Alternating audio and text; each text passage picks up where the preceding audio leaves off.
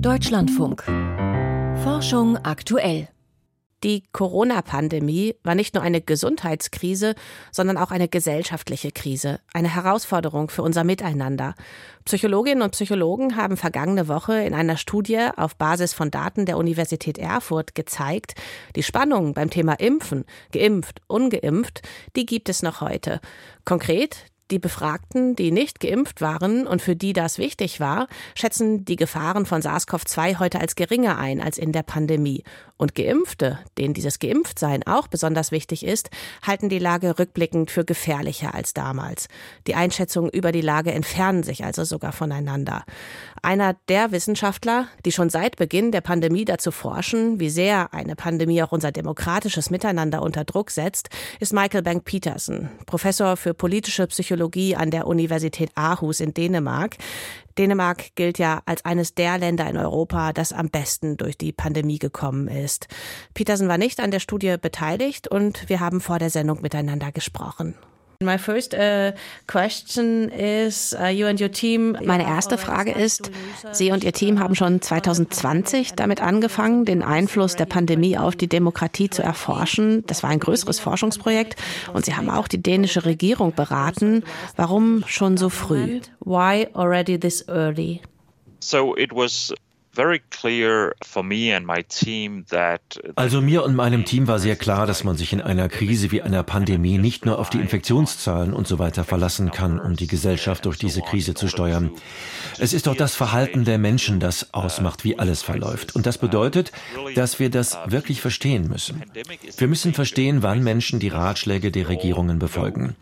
Und die Auswirkungen zu untersuchen, die über Krankenhausaufenthalte und Todesfälle hinausgehen, denn sie betreffen wirklich alle Teile der Gesellschaft. Und auch das muss man verstehen und dokumentieren. all parts of society and, and that's also crucial to understand and document. Und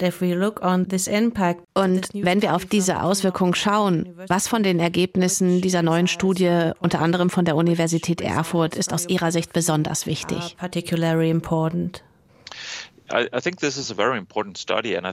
Ich denke, dass dies eine sehr wichtige Studie ist und ich denke, der Grund, warum sie wichtig ist, ist, dass sie dokumentiert, dass wir, obwohl wir alle diese Krise erlebt haben, keine sehr genauen Erinnerungen an das Geschehene haben.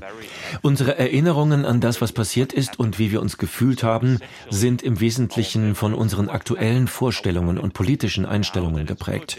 Und das bedeutet, dass es schwierig ist, alles, was wir aus der Pandemie lernen und in die nächste Pandemie mitnehmen, nur auf das zu stützen, was jetzt geschieht und wie wir jetzt darüber denken.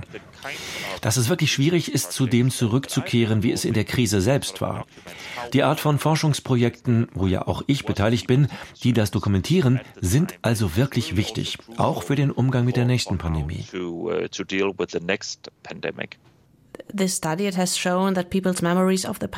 Diese neue Studie, sie hat ja gezeigt, dass die Erinnerungen der Menschen an die Pandemie sehr verzerrt sind. Und zwar vor allem bei Menschen, die sich sehr stark mit ihrem Impfstatus identifizieren. Also geimpfte Menschen schätzen die Gefahren da im Nachhinein als größer ein, während ungeimpfte Menschen im Nachhinein weniger Gefahren sehen. Das ist eine Polarisierung, oder? And uh, this is a polarization, isn't it? Es ist eine Polarisierung entlang des Impfstatus. Und das ist etwas, das wir auch in einer Reihe von Studien dokumentiert haben, dass nach der Pandemie in gewisser Weise weltweit eine neue Kluft zwischen den Geimpften und den Nicht-Geimpften entstanden ist.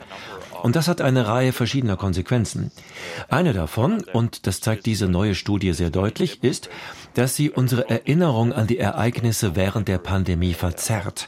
Eine andere Sache, die wir in unserer Forschung dokumentiert haben, ist, dass sie auch zu Feindseligkeiten zwischen verschiedenen Gruppen in der Gesellschaft führt, je nachdem, ob sie sich haben impfen lassen oder nicht. Based on whether they took the vaccine or, or didn't during the pandemic.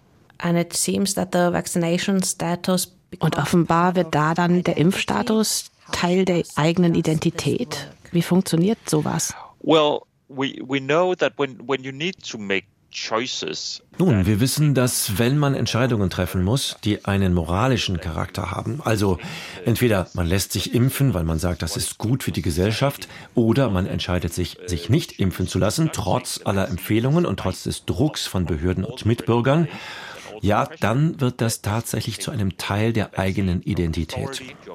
Wenn Sie sich beispielsweise dafür entscheiden, sich nicht impfen zu lassen und Sie sich dann dafür rechtfertigen müssen, dann wissen wir, dass Sie glauben, dass diese Entscheidung Sie definiert. Und auch wenn Sie sich sehr stark für die Impfung entschieden haben und wirklich das Gefühl hatten, dass dies Ihre moralische Verpflichtung war, dann wird diese starke Entscheidung auch zu einem Teil dessen, was sie ausmacht. Also.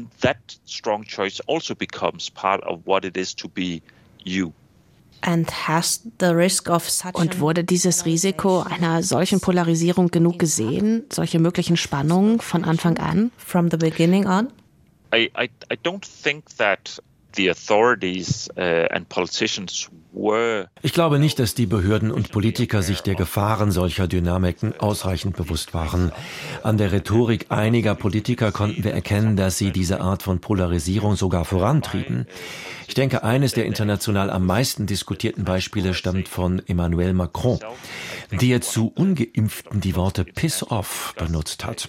Und das ist ein Beispiel für jemanden, der nicht wirklich versteht, was für eine explosive Sache es ist, diese Spaltung weiter voranzutreiben.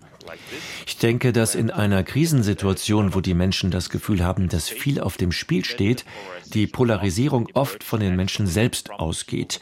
Die Verantwortung der Behörden und Politiker besteht dann doch darin, zu versuchen, den Konflikt zu verringern, anstatt ihn zu verstärken. And how could und wie können Behörden das schaffen? Worauf kommt es hier in der Kommunikation an? Point in communication then?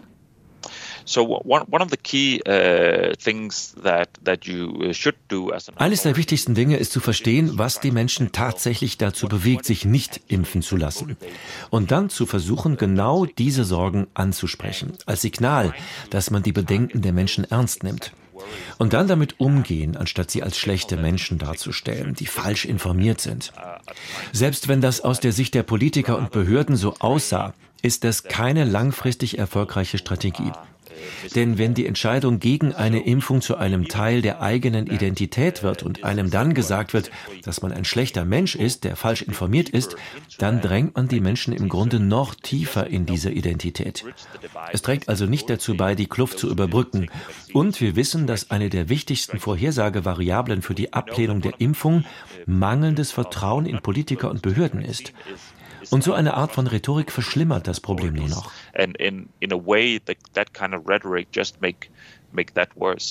Hm.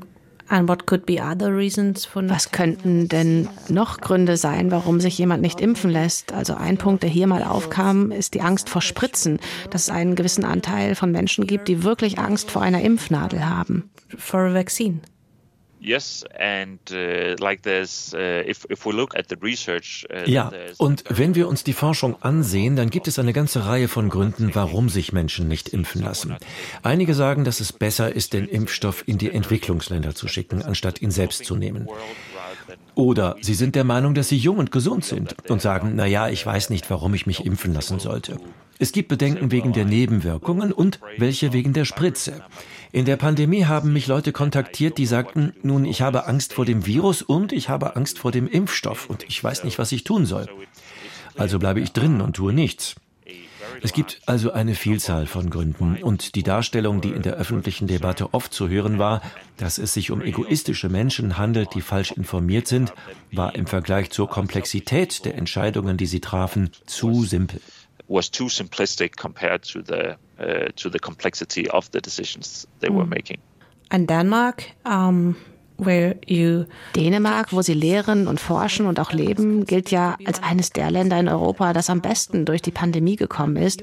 Und sie haben auch für die dänische Regierung in der Zeit bestimmte Dinge erklärt. Was haben Sie da hervorgehoben? What did you emphasize in your communication? Nun, ich habe hervorgehoben, dass die entscheidende langfristige Ressource, die uns durch die Pandemie bringen kann, das Vertrauen ist. Dass Behörden und Politiker das Vertrauen der Bürger aufrechterhalten müssen und dass sie das vor allem dadurch erreichen können, dass sie auf vertrauenswürdige Weise handeln. Und auch sie selbst müssen der Öffentlichkeit vertrauen. Dass die Menschen mit komplexen Informationen umgehen können, zum Beispiel in Diskussionen über die Nebenwirkungen von Impfstoffen und über die Wirksamkeit. Und dann eine transparente Kommunikation über die Vor- und Nachteile der verschiedenen Strategien. Kurz gesagt, ich denke, das war der wichtigste Ratschlag, den ich immer wieder gegeben habe. Vertrauen ist wichtig und Transparenz ist der Schlüssel dazu.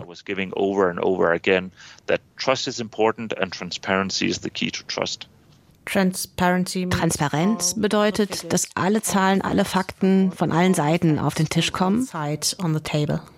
Yes. Die Autoren der neuen Studie aus Erfurt sagen dann, dass es im Falle einer neuen Pandemie wichtig ist, nicht nur auf die kurzfristigen Maßnahmen zur Eindämmung zu schauen, sondern auch auf die langfristigen Folgen, auf unsere sozialen Beziehungen eben. Was sollten wir denn jetzt tun, wo wir diese neuen Studien jetzt hier vor uns liegen haben? Here in front of us with these papers.